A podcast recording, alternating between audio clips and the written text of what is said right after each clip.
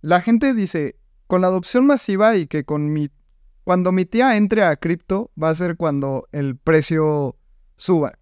Y justamente en la mañana estaba pensando y yo creo que eso no es real, es parcialmente real, pero también la fortaleza en la confianza en el ecosistema. Por ejemplo, yo hace cinco años yo ya estaba invertido en cripto, más no invertía una cantidad significativa de mi dinero porque no entendía, las wallets eran difíciles, pero ya al día de hoy, no sé, el 80% de mi patrimonio está en cripto, entonces no es necesariamente meter personas, sino dar confianza a la gente que también ya está dentro.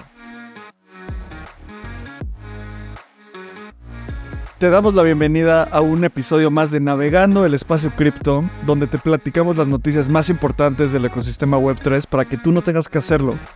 Aquí te informamos las noticias sobre cripto, NFTs, DAOs, precios, DeFi y mucho más.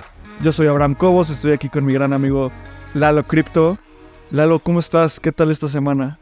Abraham, estoy emocionado, ya va a empezar la temporada de básquetbol en México. La noticia que todo el mundo estaba esperando. no, pero todo bien. el ecosistema cripto, uff, para mí está empezando un aire nuevo, ¿sabes? Es como esa, ese airecito de la Rosa de Guadalupe cuando dices, ahí viene. Sí. Ya se, se, ve un, un, toro ahí en una colina medio lejana. Exacto, entonces estoy muy emocionado. Quiero hablar un poco más de eso. ¿Tú cómo estás? Muy bien, justo hoy en la mañana jugué foot, ganamos, ganamos y gustamos. Entonces eso está bueno. Y cuéntanos, ¿qué noticias vamos a ver hoy? Creo que esta semana de las más importantes es, seguimos con las aplicaciones de los ETFs de Bitcoin y ya les platicamos un poco sobre BlackRock, que es el asset management más grande del mundo y está aplicando para un ETF de Bitcoin. Vamos a hablar sobre CK Sync, mucho del Zero Knowledge y sobre tecnología nueva dentro del ecosistema. Y una demanda muy importante de Gemini, hablamos de INS, así que varias noticias que están buenas, están buenas. 100%. Y pues bueno, vamos a empezar, como cada semana, hablando de los precios. Y antes de hablar de los precios, quiero recordarles, súmense a nuestra comunidad de Espacio Cripto. Síganos en Twitter, arroba Espacio Cripto. Pónganos un comentario en Apple Podcast si nos escuchan. Un rate en Spotify nos ayuda muchísimo. En la comunidad en Telegram, métanse a Telegram y busquen Espacio Cripto o en su navegador pongan t.me diagonal Espacio Cripto y con base en eso pueden llegar a, nuestro, a nuestra comunidad. Entonces, los precios, Lalo. Voy a dar el resumen como cada semana. En este momento, estamos grabando el domingo 9 de julio a la una de la tarde para que tengan esta información fresquecita que sale el lunes. Y en este momento Bitcoin está en 30.256 dólares. En la semana ha tenido una bajada de 0.7% y en las últimas 24 horas una subida de 0.2%. Y Ether está en 1.866 dólares y en la semana ha tenido una bajada de 2.2%. Creo que mucho de la acción de Bitcoin que vimos la semana pasada de un... Hubo un incremento importante en, en los últimos 30 días. Bitcoin ha subido 14%. Gran parte es por lo que dices del ETF de, el, ETF spot de Bitcoin que están empujando empresas como Fidelity, como BlackRock. ¿Cómo viste el precio esta semana? Muy flat. Eh, estuve muy entretenido con el tema de los NFTs y han pasado varias cosas dentro de este ecosistema en donde podríamos hablar un rato de los NFTs, así que fue ahí en donde me clavé, pero lo demás, estoy muy de acuerdo. Creo que se vino muy duro el tema del ETF y vimos que Bitcoin year to date, es decir, desde el primero de enero al día de hoy ha subido como 80%. Y esta última semana, muy, muy paralela, o sea, siento que no ha pasado nada lateral esperando la aprobación de los ETFs. Y también hubo un rumor que Gary Gensler iba a renunciar a, a la SEC. Y esto era una noticia como súper importante dentro del ecosistema que hizo que la volatilidad estuviera un poquito más alta, pero en general, muy, muy tranquila la semana. Pudimos descansar un poco de la locura que ha pasado en los últimos días. Sin duda, y también esa noticia yo la vi en Twitter y fue como, meh, o sea, parece falso, ¿sabes? No lo sé, Rick. Y al final eran fake news, ¿sabes? Em, entonces, es, es otro buen indicador de cómo el mercado cripto, los traders van a tradear. Y si salen estas noticias, van a especular. Y mucho en el, en el espacio cripto hay que mantenernos a fuentes fidedignas porque nunca sabemos. Esto era de una, un sitio que se llamaba Crypto Alert. Y cuando Coindesk pasó la noticia por un detector de AI, 97% había sido escrito por un AI. O sea, no había ninguna fuente, no había nada detrás, una, un sitio random, entonces siempre hay que ser súper cuidadosos. Independientemente de eso, esta noticia me acuerda como cuando en Twitter quitaron las, o sea, las cuentas verificadas, ¿te acuerdas? Y alguien puso como una cuenta de Merck con una, con una palomita azul como vamos a hacer la insulina gratis y bajó 15% la acción. Es como mercado completamente absurdo e irracional. Y esa noticia fue algo muy similar. Como fake news, hay que estar al pendiente. Y pues en Crypto Twitter siempre es divertido ver esas cosas. Solo tenemos que ser muy cuidadosos. Exacto. Y eso movió los mercados. Así que no nada más un par de personas lo creyeron, sino los rumores siguen siendo importantes dentro del ecosistema, dentro del mundo de las finanzas, porque obviamente sería algo muy grande que Gary Gensler renunciara, pero pues no, quedó en puro, quedó en puro chisme. Sí, puro choro. Y en Ether, estoy viendo la gráfica en 90 días para la gente que nos ve en YouTube. Y ahí, o sea, está claramente una banda de volatilidad entre 2.100 dólares y voy a decir lo más bajo, 1.600, pero fue ese un flash crash. Yo diría como entre 2.100 dólares y por ahí de 1.800. Ahí parece que nos estamos moviendo en este, le dicen mercado cangrejo, crab market. Y en los últimos 30 días ha subido 1.4% a comparación de Bitcoin que ha subido más de, más de 10% en los últimos 14 días. Y Ether parece que está en esta fase de construcción en silencio y cosas que para el trader tradicional puede que no entienda cómo van a impactar a Ether, ¿sabes? Como activo. Tipo, toda la evolución de Layer 2, que es un impacto importantísimo para la economía de Ether. Todo ese tipo de cosas. ¿Tú cómo ves? ¿Cómo viste el precio? ¿Cómo ves estas narrativas, Lalo? Era algo que quería mencionar porque estoy muy emocionado en, en este aspecto. Y los mercados alcistas no se identifican hasta que pasan. Hasta que ya tenemos a Bitcoin en todas las noticias y cuando ya tenemos eh, claro. que tu mamá te pregunta sobre Shiba, etc. Pero los mercados alcistas empiezan un poco como cuando empiezas a mejorar tu salud. Por ejemplo, el día uno que decidiste no ir a los tacos y mejor te echaste una, no sé, una venita, pues en ese momento no sientes que estás sano. Pero empiezas con el hábito y empiezas con eso por durante meses y después dices, ah, fue el dejar los tacos y la coca lo que me hizo ya estar sano. Y siento que eso está pasando ahorita con el mercado. Ahorita las cosas se ven tranquilas, vemos innovación, vemos que la, desarrollo. la, desarrollo, la comunidad haciendo cosas interesantes. Y esto para mí es ese momento en donde empiezas a implementar buenos hábitos en tu vida fit y ya no eres fat y empieza a cambiar las cosas y la narrativa. Yo así lo siento y además tenemos muy buenas noticias próximamente. Tenemos también todo el tema del halving de Bitcoin que lo hemos cubierto varias veces. Y para mí es cuestión de tiempo ver un bull market. No sé, no, no creo que sea en el próximo mes ni vamos a ver máximos históricos pronto, pero sí se ve un cambio en la narrativa del ecosistema en donde podríamos llegar a ver un, bull market, digamos, en los próximos 12 a 24 meses y para mí yo creo que ya tocamos ya tocamos fondo. Sí, es lo que digo, de que ya se, hasta se siente más un poco más de esperanza, ¿no? O sea, el toro está ahí en una colina y se puede ver, todavía no lo alcanzamos y luego se huye y se esconde, pero yo, o sea, lo comparo, siempre lo comparo con el Internet, o sea, uno de los primeros pasos del Internet fue construir infraestructura, y esta infraestructura era tener más ancho de banda. Y la gente decía, ¿para qué quieres ancho de banda? La gente nunca va a ver televisión por internet. Bueno, pues resulta que sí, que Netflix sí es importante, ¿sabes?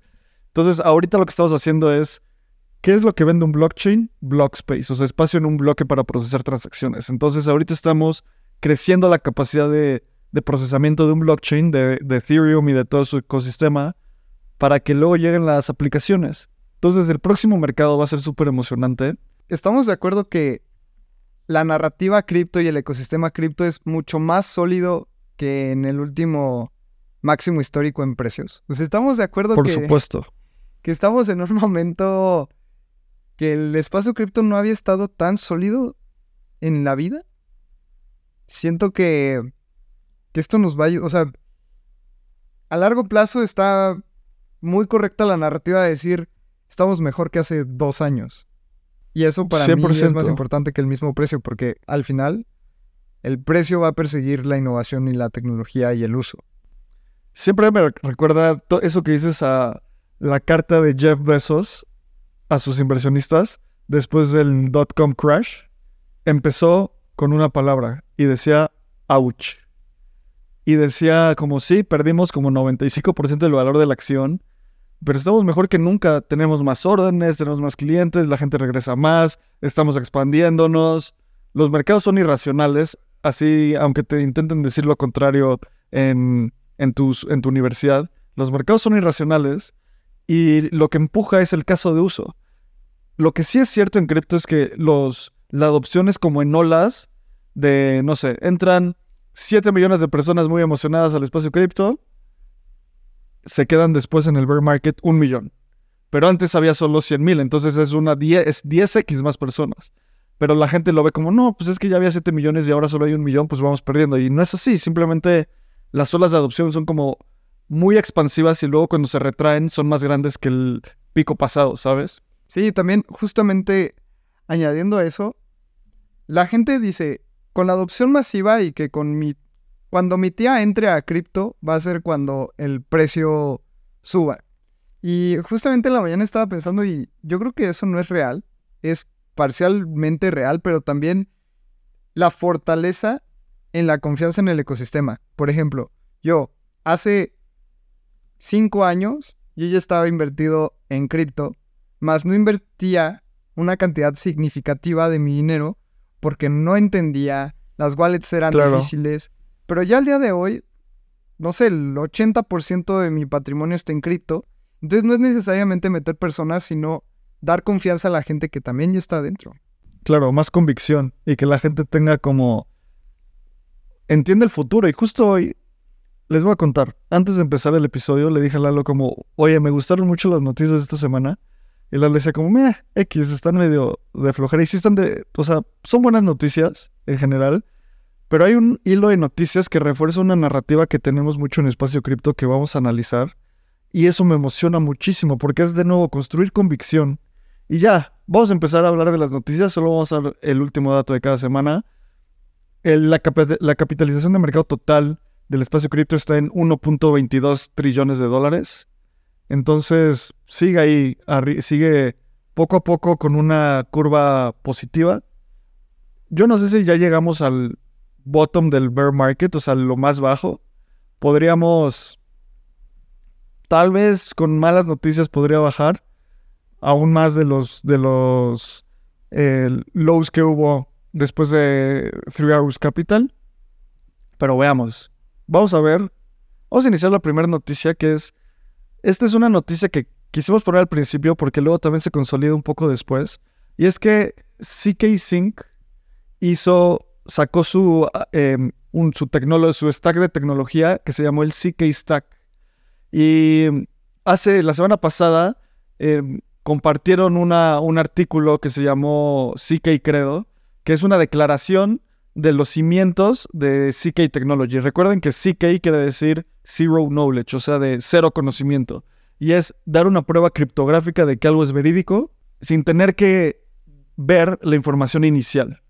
Entonces, por ejemplo, el ejemplo que siempre ponemos, llegas a un antro y te dicen, oye, muéstrame tu identificación. Muestras tu identificación y ahí viene tu nombre, tu edad, dónde vives, una foto tuya, etc. Con, con esa tecnología de cero conocimiento podrás llegar y decir, a ver, muéstrame tu identificación. Y tu identificación lo único que dice es, es mayor de edad. Y como yo la tengo en mi wallet, es mía. Entonces no, no tienes que saber, tú, tú- tú- no tienen que saber nada de ti, solo lo único que quieren comprobar. esta tecnología es muy importante para la privacidad y la escalabilidad de Ethereum. O sea, justamente hablando de eso, hace la transacción también más barata. Sea, eso es súper importante porque además de ser una tecnología de más confianza y de menos... De más privacidad, ¿no? De más privacidad, exacto. Es más barato y es más escalable. Por eso, por eso el término escalable es súper importante y de repente es como, pues escalar una montaña, no, o sea, es más utilizable, más barato, que más gente lo puede ejecutar. Entonces, justamente quería hacer ese paréntesis. 100%. ¿Y qué es el CK Stack? Es como esto que hizo Optimism y también Bedrock eh, con Bedrock de Optimism. Es como, son una serie de protocolos y reglas que cualquier persona puede utilizar para implementar la tecnología de CK en cualquier momento. ¿Qué es el CK Stack? Es gratis, todo el mundo lo puede utilizar. Es composable, o sea, es eh, interoperable con otras tecnologías. Es modular, o sea, tú puedes agarrar un cachito del CK Stack y utilizarlo para hacer tu layer 3, tu capa 3. Eh, dice que es battle tested porque la, empresa detrás de CK está corriendo el código y está completamente comprobando que esto, que esto funcione y además ya tienen una gran cantidad de dinero en su cadena, en CK Sync. Y también dicen que es resistente al futuro porque está construida con mucha de la mejor tecnología de los roll-ups para los siguientes años. ¿Qué tan importante ves para ti, Lalo, este tipo de cosas como CK, el CK Stack, eh, Optimism Bedrock? Todavía ni tenemos adopción en la capa 2 y ya estamos hablando de capas 3, como cuéntanos qué posibles implementaciones puede haber en, para este tipo de tecnología. Esto puede hacer cadenas híbridas para videojuegos, por ejemplo, en donde tienes información dentro de la cadena, pero también información fuera de la cadena, haciendo las transacciones más rápidas, baratas, pero también estando dentro de un, una base de datos global y sin dueños. Véanlo así, o sea, creo que de repente lo vemos más complejo de lo que es, pero es una base de datos en donde nadie es dueño y la información se puede consultar en cualquier momento. Esa es una blockchain pero también el problema justamente de precios, que si yo quiero hacer una transacción y enviar 10 dólares, eh, me van a cobrar 8 de gas, etcétera, pues eso lo hace poco escalable y para mí esta tecnología es mucho más eficiente que un rollup normal, entonces por eso Arbitrum y Optimism ya lo están analizando y viendo cómo lo implementan. Y así como vimos que Base construyó sobre la implementación de Optimism, o sea, como el web stack. Sobre casi que el Optimism stack, que es Bedrock. Exacto. Ahora, pues viene el CK stack. Y la gente que nos escucha y que nunca ha probado CK Sync, háganlo. Descarguen Argent, que es el wallet de, de la plataforma. O sea, vayan, es como el Metamask. Y el wallet me encanta. En verdad, si tuviéramos la adopción de, de Argent como wallet, yo estaría muy contento y es que eso es lo que viene. Adopción masiva para las personas que pues no entienden cripto al 100% y no tienen por qué entenderlo. Exacto. Y algunos ejemplos que dice em, el equipo de CK, de CK Sync sobre qué se podría eh, construir sobre el CK Stack. Si estás construyendo una red social, un videojuego que necesita interacciones mucho más simples y un secuenciador de transacciones eh, un poco más controlado, Tal vez alguien que está construyendo esta idea de un app chain como DYDX, o sea, con poca latencia. Em, un banco que quiere construir algo privado, casi que un blockchain privado de información e interconectado con el resto del ecosistema.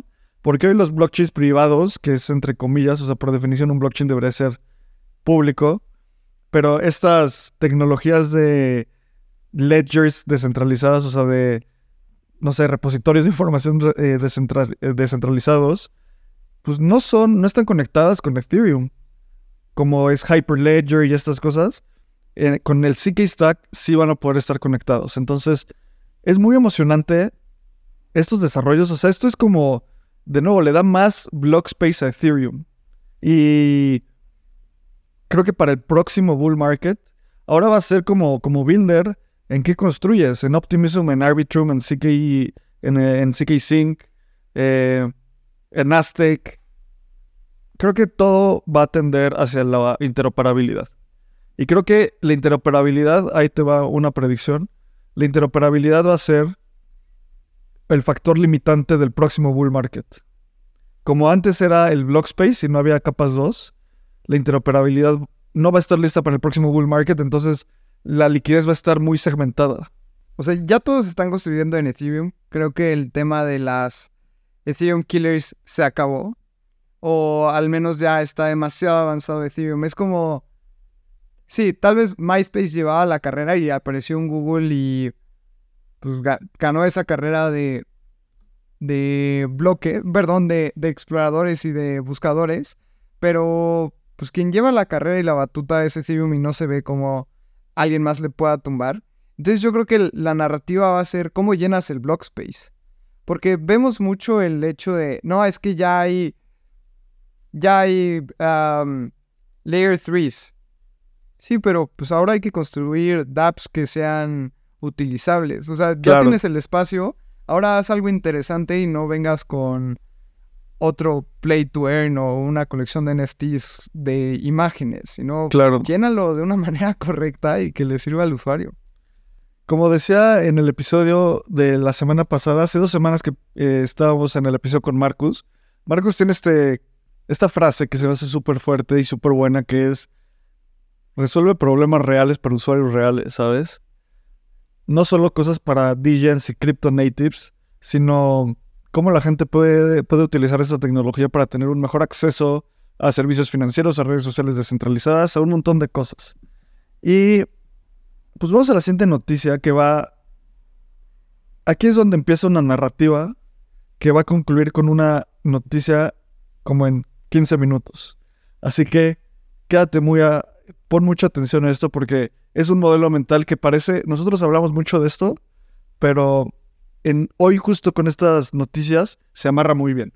Empezamos con la SEC, el Securities and Exchange Commission, que hablamos de esta cosa cada semana, dice que los, las propuestas para el ETF de Bitcoin que pusieron BlackRock, Fidelity, todos estos eh, gestores de activos tan grandes eran, entre comillas, inadecuadas.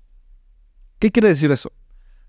Hace unos años, uno de los primeros, creo que de hecho el primer, la primera aplicación para un ETF de Bitcoin lo hicieron los hermanos Winklevoss por ahí del 2013. Y ahí no les dijeron es inadecuada, les dijeron pues no, no, no jala, no procede, amigo. Llégale a otro lugar. Cada ciclo de mercado, cada cuatro años, nuevas personas quieren hacer un ETF de Bitcoin. ¿Por qué? Porque esto da acceso a que, a que fondos de retiro, a que básicamente Wall Street tenga acceso fácil a comprar Bitcoin. De una forma indirecta, pero fácil. Y con toda la regulación, ¿no? Entonces eso abre una puerta de liquidez y una puerta, una puerta de nuevos, de nueva gente comprando Bitcoin gigante. ¿Por qué es importante? Porque mientras los mercados se mueven con base en la liquidez, mientras más liquidez haya, más se mueven para adentro y si, o sea, para arriba, y si se sale la liquidez, se mueven para abajo. Es como algo muy reductivista, pero así funciona. La SEC diciendo que los ETFs, o sea, las aplicaciones a los ETFs eran inadecuadas, de inicio puede sonar como una mala noticia. Pero hagamos la primera derivada, que las derivadas siempre nos dan más más, más color en las situaciones. Al decir que son inadecuadas, le están diciendo a todos estos asset managers como BlackRock, oye, va a cambiarle esto, porque esto no queda. Muchas otras cosas más están chidas. O bueno, no sé, obviamente no dicen están chidas, pero dicen como, ok, van a pasar.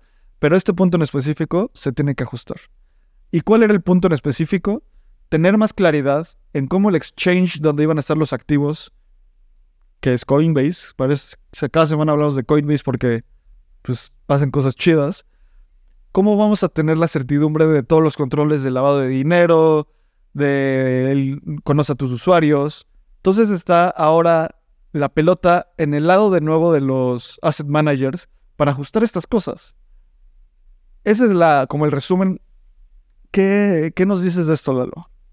Esto es positivo porque justamente como decías, no están diciendo no se van a pasar, sino más bien son inadecuadas y le dan permiso o les dan luz a que lo arreglen. No están diciendo, no, no van a pasar. Y eso es positivo, eso está cool.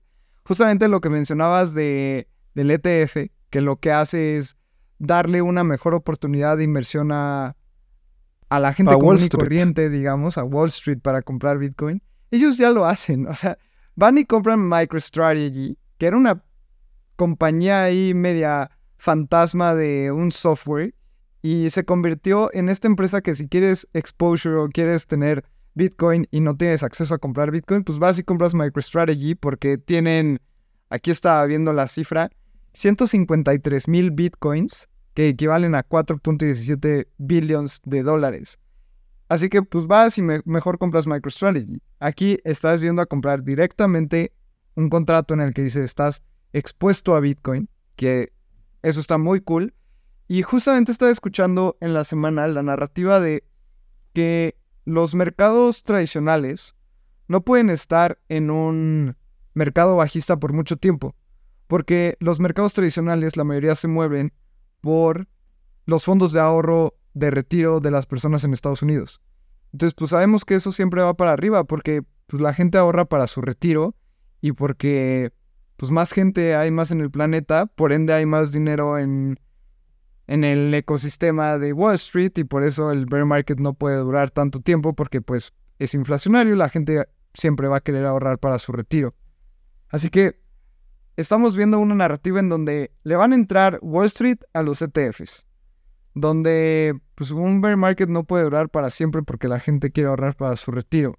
Y ahora en lugar de tener el exposure con MicroStrategy en donde su CEO mañana puede decir, ah, no, ya los vendí todos, pues estás teniendo una exposición a Bitcoin de una manera regulada y segura. Así que a mí me gusta, me gusta toda esta narrativa.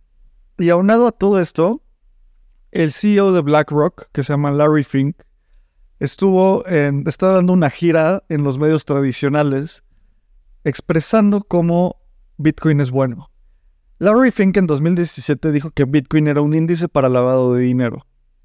Y creo que, o sea, pues como que da igual, ¿sabes? O sea, estas personas son CEOs de grandes empresas, chance ni siquiera están investigando en ese momento de qué es cripto.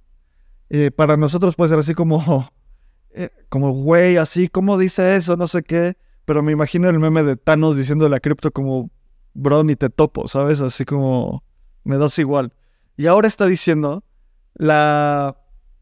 Les voy a traducir literalmente lo que dijo.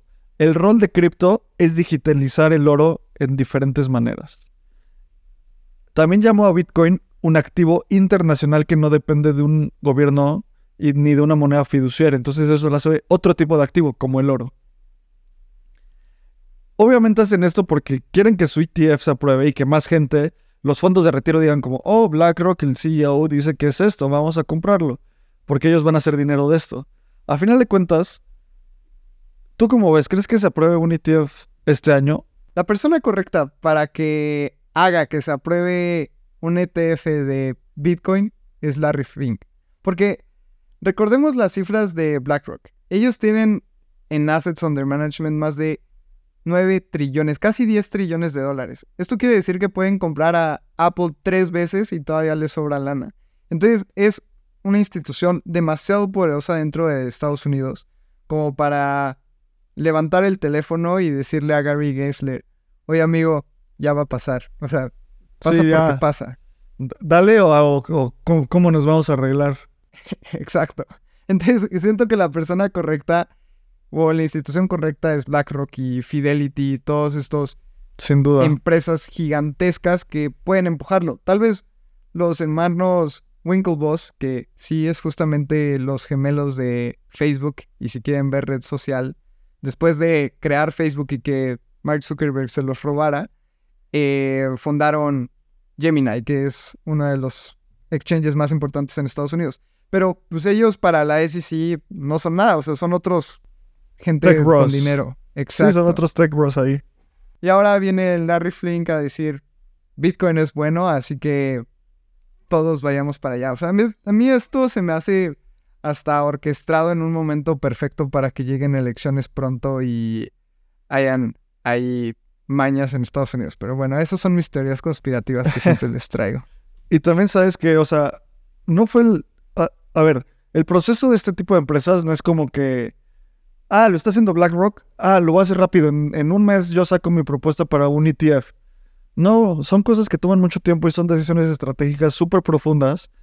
Y en un mes o en poco tiempo salieron Fidelity, BlackRock, ARK Invest. O sea, como que sí parece un esfuerzo medio coordinado a favor. Miren, aquí, aquí les tengo unas, unas fechas interesantes. Los plazos de la SEC para aprobar los ETFs de Bitcoin son para BlackRock, la próxima fecha límite es el 2 de septiembre. O sea, y después ahí dicen, ¿se aprueba o no se aprueba? Si dicen no se aprueba, pero cámbienle tal cosa, la fecha, viene otra fecha límite el 15 de marzo de 2024. Así que muy probablemente el 2 de septiembre van a decir, Rey, cámbiale estas tres líneas y lo pateamos para marzo. Entonces va a tomar mucho tiempo. Eh, después viene Fidelity, que la próxima fecha es el 3 de septiembre, un día después del de BlackRock. Y la fecha límite después es el 16 de marzo. Entonces van pegaditos estos dos gigantes del Assets Under Management que seguramente eh, van, a, van a empujar muchísimo, pero no, no lo veo de que el 2 de septiembre estemos festejando que se apruebe un ETF de Bitcoin. Sí, no sé. Yo tampoco. Tengo dudas. Los medios americanos dicen como sí, casi seguro se aprueba este año. Pues no sé, obviamente ellos conocen más su sistema político y financiero, pero no sé, se va a hacer muy sospechoso todavía. Vamos a la siguiente noticia de esta narrativa. Entonces, a ver, recuerden, gente queriendo comprar Bitcoin, ¿no? ¿Quién va a custodiar esto? Coinbase, como dijimos. Coinbase va a ser el partner que va a ser como el, la empresa aliada para vigilar los activos de Fidelity y otros Bitcoin ETFs. Eh, e ¿Por qué es tan importante? Porque Coinbase es una de las empresas más... Es, es el único exchange que es una empresa pública. Entonces es el player perfecto para hacer esto. Esto impactó el precio de Coinbase, de Coin, de la acción, y ha subido más de 15% en el mes. Bueno, no, en julio, pero en los últimos 30 días por estas noticias. Y creo que Coinbase está haciendo esto al mismo tiempo que tiene un exchange retail, al mismo tiempo que tiene Base. Entonces, por ahí hay una narrativa interesante. ¿Cómo ves esto, Lalo? A mí se me hace lo normal. ¿Cuál es la empresa pública que pues le mueva las criptos y van a ir con Coinbase. Claro. No, no te vas a ir a liar con un banco que no cotiza en bolsa cuando quieres sacar un producto financiero. No vas a ir a. No sé, o sea, creo, creo que es lo normal y es el único regulado, o al menos que la SEC ya les dio la bendición para salir a bolsa. Entonces también es una manera de decir, me voy a proteger en donde, pues es la única institución en donde la SEC ya dio la aprobación. Así que, además, sabiendo la visión y todo lo que está construyendo Coinbase, se me hace lo correcto. Más creo que hay exchanges de la misma talla que no han sido considerados porque no están en bolsa. 100%. Coinbase lo hizo muy bien. Ahora, la siguiente parte de esta narrativa. El gobierno de Singapur quiere que... Esta es otra noticia que de inicio parece mala, pero haciendo la primera y la segunda derivada es algo que a mí me emociona mucho. El gobierno de Singapur dice que las empresas cripto deben de mantener los fondos de los usuarios en un fideicomiso por al menos un año antes de ofrecer servicios como staking o préstamos descentralizados. ¿Qué quiere decir esto? Imagínate que tú tienes tu dinero en un exchange, eres una persona de Singapur, no sé cuál es el gentilicio de Singapur, singapurita, singapurense, una persona de Singapur y tiene su dinero en un exchange y lo que quiere hacer con ese, con ese exchange, con ese dinero, es ponerlo en un staking, que, que, el, que el mismo exchange, que la misma empresa me provea. Lo, lo, que dice el gobierno de Singapur es que no vas a poder hacer eso porque tú al ser un, al ser un exchange, un intermediario, lo que estás teniendo un riesgo fiduciario de que puedes manipular esos fondos. Entonces tienes que mantenerlos en una, un año ahí parados para poder después ofrecer esos servicios. De inicio, ¿qué opinas de esta idea, Lalo? O sea, ¿qué, qué, este headline qué te causa? La verdad no sé hacia dónde vas, pero para mí se me haría como pues medio de hueva, ¿no? Que tus activos estén ahí esperando el año para meterlos a cosas más interesantes. 100%. ¿Qué es lo que tú ves? Lo que yo veo después es que Tailandia hace lo mismo. Tailandia, al, ser otro player en esta industria, en esa región, dice una, una regulación muy similar. La gente va a tener que, o sea, las empresas cripto van a tener que tener su dinero medio parado, y después a todo esto, la última pieza de este rompecabezas son, bueno, son dos piezas más, que es que Coinbase está listo para lanzar su Layer 2. Bueno, no está listo, ya está casi listo. Eh, en los últimos días corrió varias pruebas y se acuerdan que hace unas semanas hablábamos de Base, de lanzamiento que están, lo están construyendo sobre Low Stack. Eh, Jesse Pollock, que es el líder de Base en Coinbase, dice que va a salir en los próximos meses. ¿Qué es el, qué es el Layer 2 de Coinbase? Es, es un Layer 3, por así decirlo, porque utiliza el OP Stack. Y lo que vas a hacer es que tú vas a entrar a Coinbase, vas a depositar y luego vas a decir como, oye, pues quiero hacer un préstamo descentralizado en nave. Ah, perfecto. Con un botón, vas a picar el botón. En ese momento, tu dinero se va a ir al Coinbase Wallet y en ese momento vas a ponerlo al staking. ¿Y quién va a ser dueño de ese dinero? El usuario. No Coinbase, no un banco, no el exchange, no nada de eso. Entonces, veamos esta narrativa. La narrativa es Bitcoin ETF. Wall Street quiere entrar. Para, para que entre Wall Street, necesita tener un como custodio regulado y todo el proceso de custodia y de regulación muy pulido. Eso es para que entren los grandes jugadores, entren los inversionistas acreditados.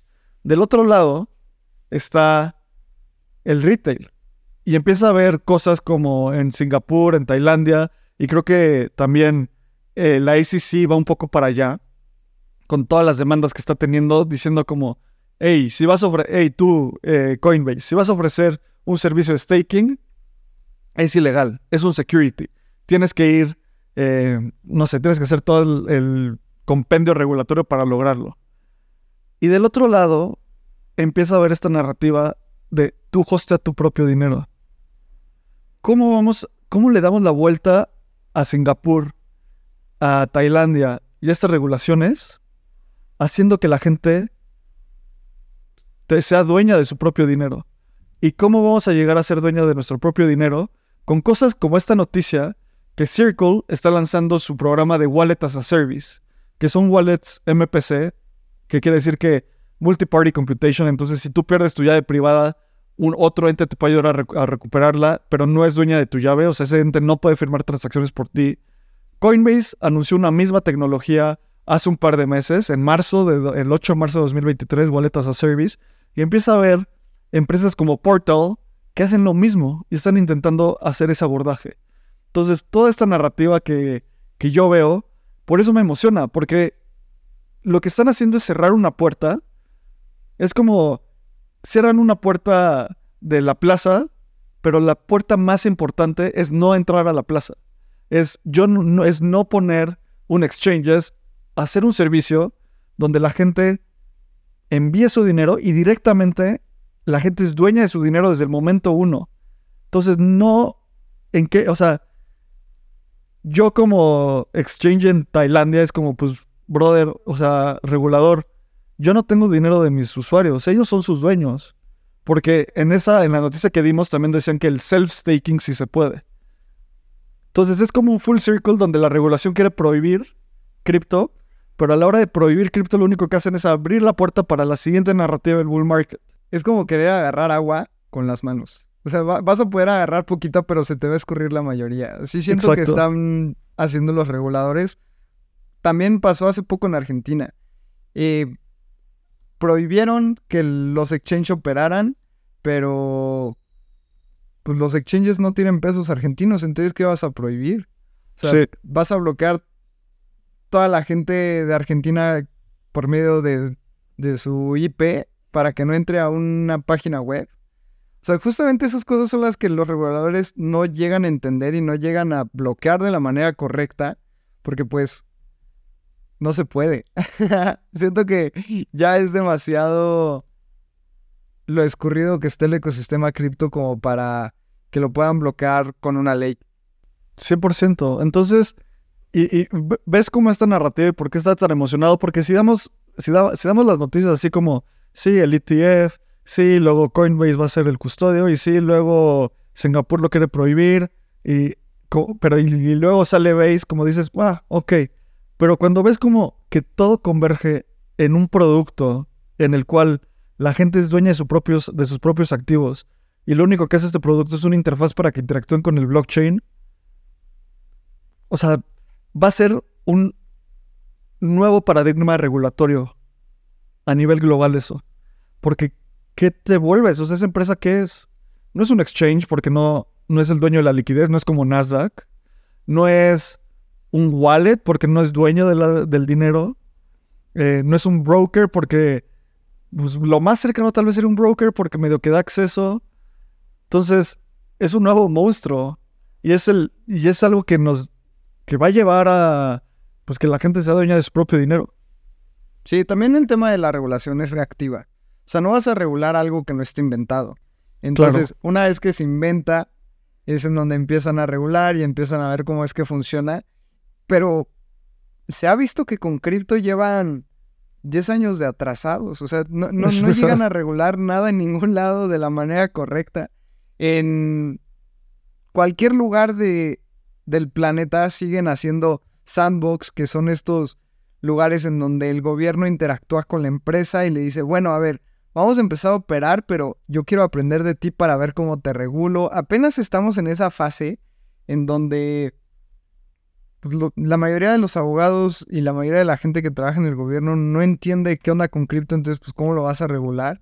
Y la innovación va a llegar tan duro que el abogado mismo que regule esas cosas va a decir, oye, no, pues sí es necesario, porque ya vimos que enviar dinero de punto a punto sale 10% más barato, entonces, ¿qué regulas? O regulas las estafas, lo normal, pero no es como que lo puedas prohibir porque ves el caso de uso que es positivo y tú mismo siendo quien regula dice, yo lo utilizo, entonces, ¿cómo es que vamos a regular algo que le está haciendo un bien a la sociedad? O sea, yo creo que llevamos mucha ventaja en el tema de innovación y creo que los reguladores lo único que van a hacer es acompañar la innovación porque no pueden hacer otra cosa. Claro, y, yo creo que si hay que regularlo, si hay que poner las reglas, es lo que toda la industria busca, solo hay que entenderlo, ¿sabes? Creo que en todo lo que estás diciendo es, ¿cómo lo voy a prohibir si tantos millones de personas reciben su remesa por ahí?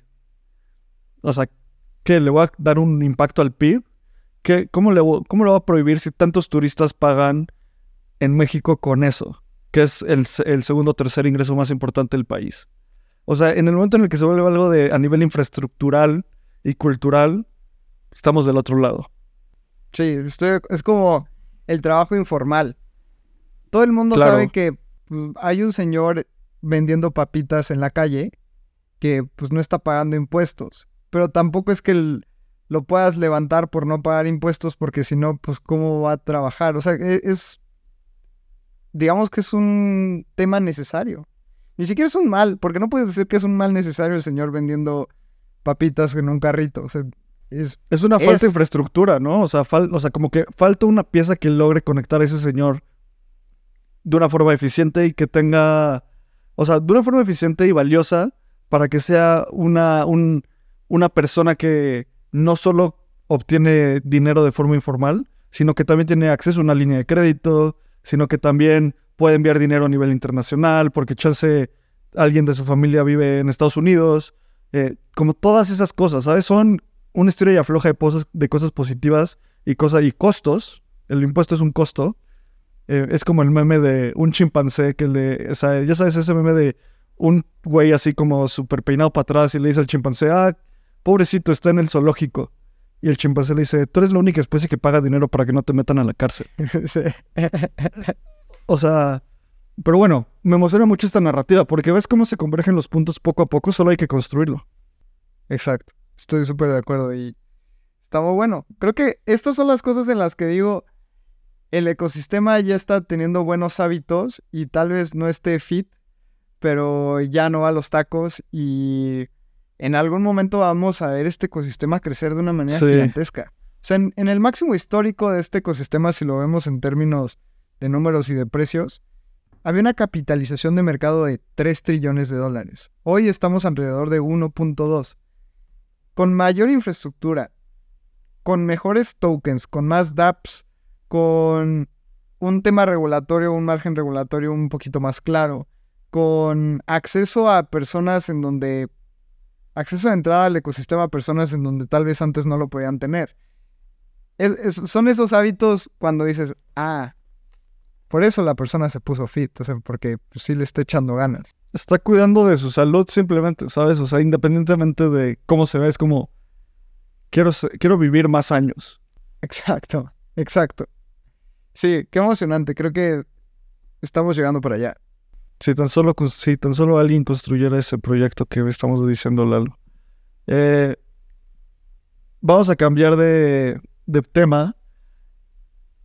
Una de las noticias que decía Lalo al inicio es que Gemini, el exchange de los hermanos Wil Winklevoss, los de la red social, de Facebook, los que en la película están en Harvard y hacen remo, esos dos sí son personas reales, obviamente, como Zuckerberg es una persona real, y demandaron a Digital Currency eh, Group, que es la, el grupo de empresas de Barry Silbert, y los están demandando por fraude. Los están demandando por fraude porque dicen que eh, específicamente Laurie Silbert y el Digital Currency Group están mintiendo y mintieron en sus estados de resultados, inventando que tenían más de mil millones de dólares y mm, como que moldearon sus estados de resultados para decir que sí los tenían cuando perdieron parte de ese dinero gracias a las liquidaciones de Three Arrows Capital el, el año pasado. Y también dicen que llevan intentando, bueno, no, no dicen, llevan intentando conciliar con ellos mm, por más de 200 días y no han logrado llegar a nada.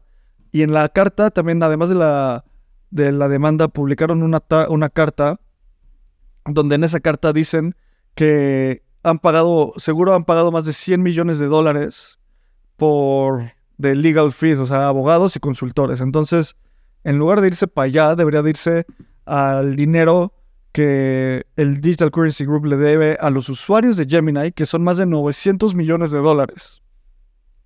¿Cómo es esto, Lalo? No, es que tenemos que explicar un poquito más allá. Eh, Gemini Earn era este servicio en donde la gente podía tomar un beneficio, porque ni siquiera era staking, era dame tus USDCs y yo te genero dinero. Entonces, justamente DCG era la empresa que estaba detrás y la que pues, daba el rendimiento, ¿no? O sea, la que daba el. Gemini le daba el dinero a DCG y DCG prestaba ese dinero y te daba un rendimiento. Exacto. Y de repente DCG quiebra. Porque pues, Three Arrows Capital, porque FTX, porque todo. O sea, todo lo que pasó en el bear market quiebra y pues Gemini Air pierde muchísimo dinero en donde Gemini ha tenido que pagarle a los usuarios. Y ahora, pues los hermanos Winklevoss le dicen a Barry Silbert, que era el CEO de DCG, oye, págame. El tema es que, pues lo que quebró era Genesis, no DCG. Y ese es el problema principal. Y es donde decimos que el tema de la regulación no está de la manera correcta, porque, pues Barry Silbert dice, no, es que quebró, quebró justamente mi empresa de rendimiento. Pero pues DCG no tiene nada que ver con ello, entonces pues no te puedo pagar.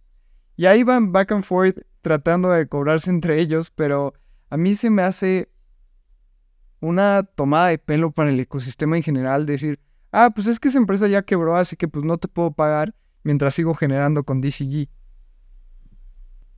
Sí, 100%. También, o sea, eso es un, un PR stunt, o sea, un una, un movimiento de medios, porque también, pues Gemini tiene responsabilidad, ¿sabes? O sea, ellos hicieron la selección de, de, Gemini, ellos hicieron la selección de DCG. Sí, sí, Gemini, DCG le debe a Gemini, pero también como suena un poco un marketing stunt, ¿no crees?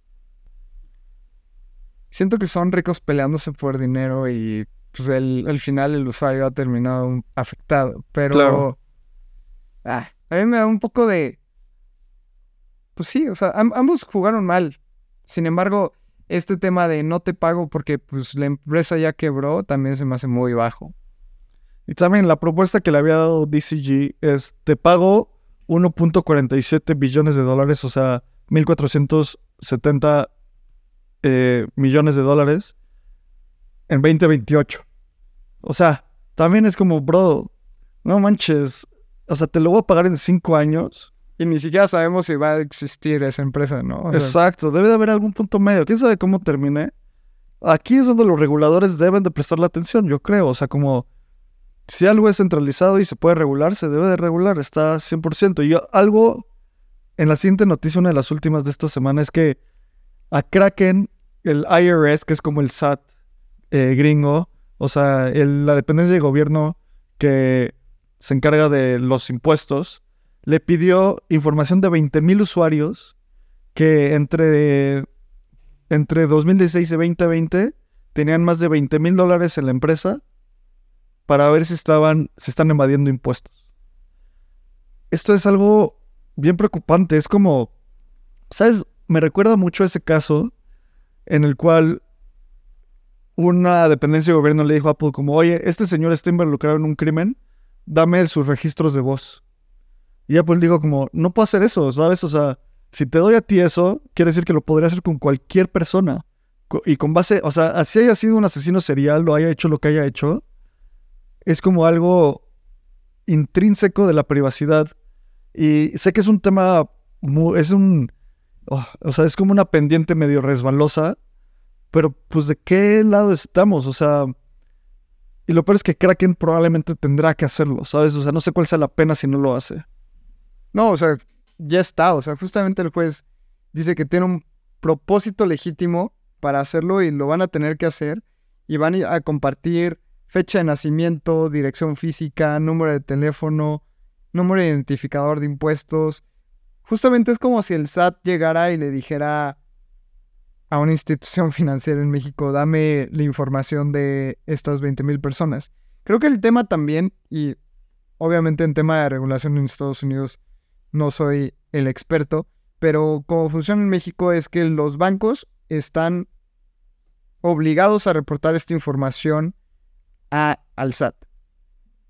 Si, si esto lo solicitan. Pero ¿a poco ya los exchanges? ¿A poco ya hasta Telcel le va a tener que pasar la información al SAT?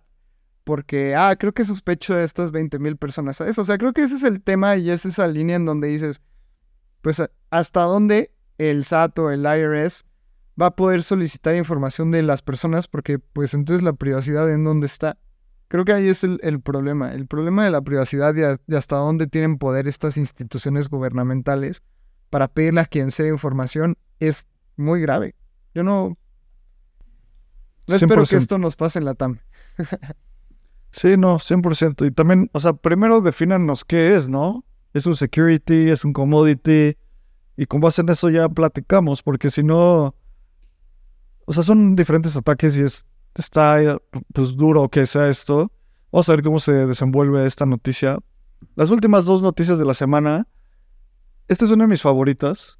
O sea, mi favorita fue todo el set de la narrativa que dije al inicio del episodio, pero INS, este servicio que convierte tu dirección de Ethereum, eso que es 0x, eh, y luego varios caracteres, que es ilegible, lo convierte en algo legible como espaciocrypto.id, que es lo mismo que el DNS, que es el Domain Name Service, que convierte una dirección IP así 1.0 no sé qué punto, no sé lo que sea, a espaciocrypto.io.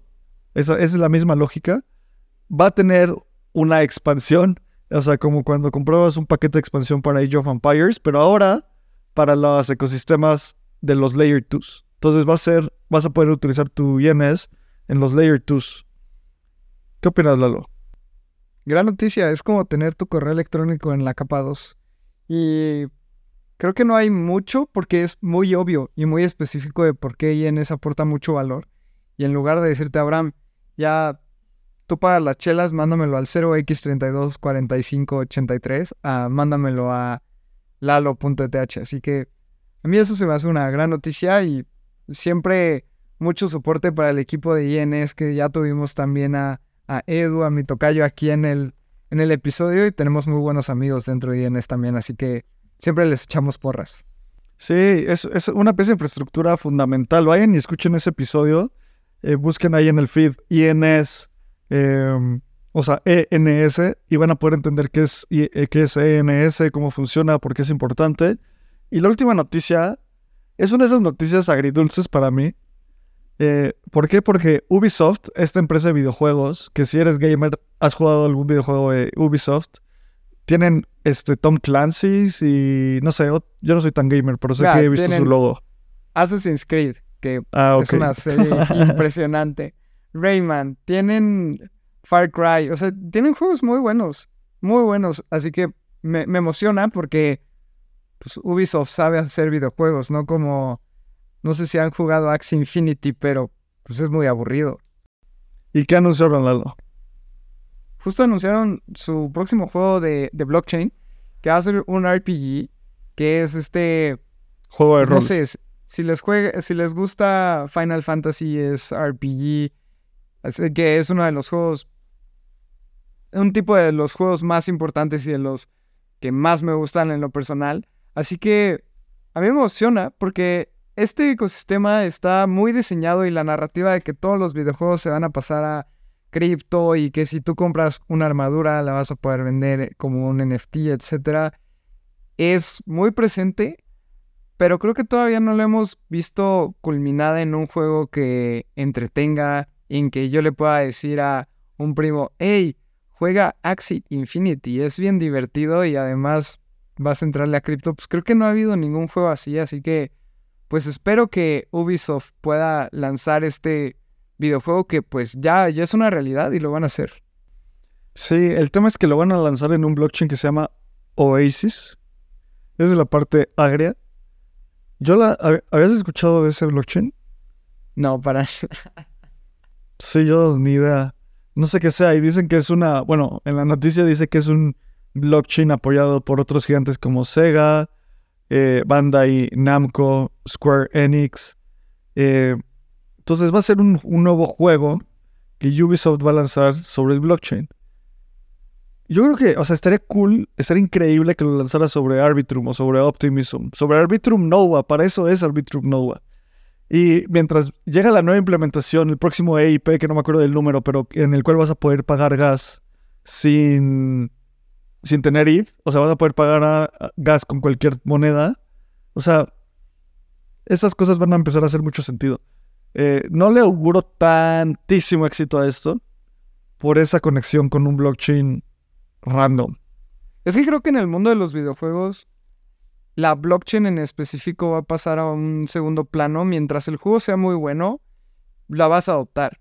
O sea, si a mí me volvieran a poner Pokémon enfrente y me dicen, mira, échate este videojuego o Oblivion o Assassin's Creed y tienes que hacer esta wallet, pues lo vas a hacer porque es un juegazo, pero pues mucho va a depender de ello. Sí, lo que el, el tema que yo le veo es que, ¿qué tal? O sea, quieres construir un marketplace de NFTs que son tus armaduras, lo que sea. ¿En dónde lo vas a hacer en Oasis? No hay liquidez, no hay un marketplace de NFTs, no vas a poder ir al Seaport Protocol para, para tradear esto, no vas a poder hacerlo en Uniswap. O sea, como que los, network, los efectos de red, los network effects, son mucho menores en un blockchain que nadie, que nadie usa. Y creo que eso es, esas son las noticias de esta semana. Muchísimas gracias por escuchar otro navegando. Lalo, para cerrar, ¿cuál fue tu noticia favorita? ¿Qué traes en mente esta semana? O yo el tema de la salud del ecosistema cripto, vamos a voltear y vamos a decir, ah, en julio justamente estábamos platicando como que ya se ve positivo, ¿no? Tal vez recaímos en, en los taquitos y el precio bajó un poco, pero a partir de ese mes es más o menos cuando ya se ve un mercado positivo. A mí es eso y el tema del, del CK Sync, porque me encanta esa, esa blockchain, vayan y utilícenla, es una 2 buenísima con Argent. Esas para mí fueron las mejores. Cuéntanos tú. A mí, pues toda la narrativa que les armé por 20 minutos sobre justo de tus propios activos y la convergencia de la tecnología MPC con account abstraction, con todo eso, y que los reguladores nos van a empujar para allá. Va a ser súper divertido, súper cool. Hay mucho que construir. Y pues bueno, recuerden, súmense a la comunidad de Espacio Cripto en Telegram. Y como siempre digo, muchas gracias por querer saber hoy más de lo que quería saber ayer. Nos escuchamos el jueves con un gran episodio con nuestro querido amigo Raymond. Este guion de Mundo Futuro lo escribió una inteligencia artificial. Imagina un mundo donde la tecnología se convierte en una extensión natural de nuestras vidas. Donde cada experiencia se eleva a niveles inimaginables de simplicidad. Un mundo donde los límites se desdibujan y las ideas se hacen realidad con un solo toque. El mundo cambiará más en los próximos 10 años que en los últimos 100. Yo soy Jorge Alor. Yo Mario Valle. Y yo Jaime Limón. No te pierdas Mundo Futuro, el principio del fin. Disponible en cualquier plataforma de podcast. Mundo Futuro, Mundo Futuro.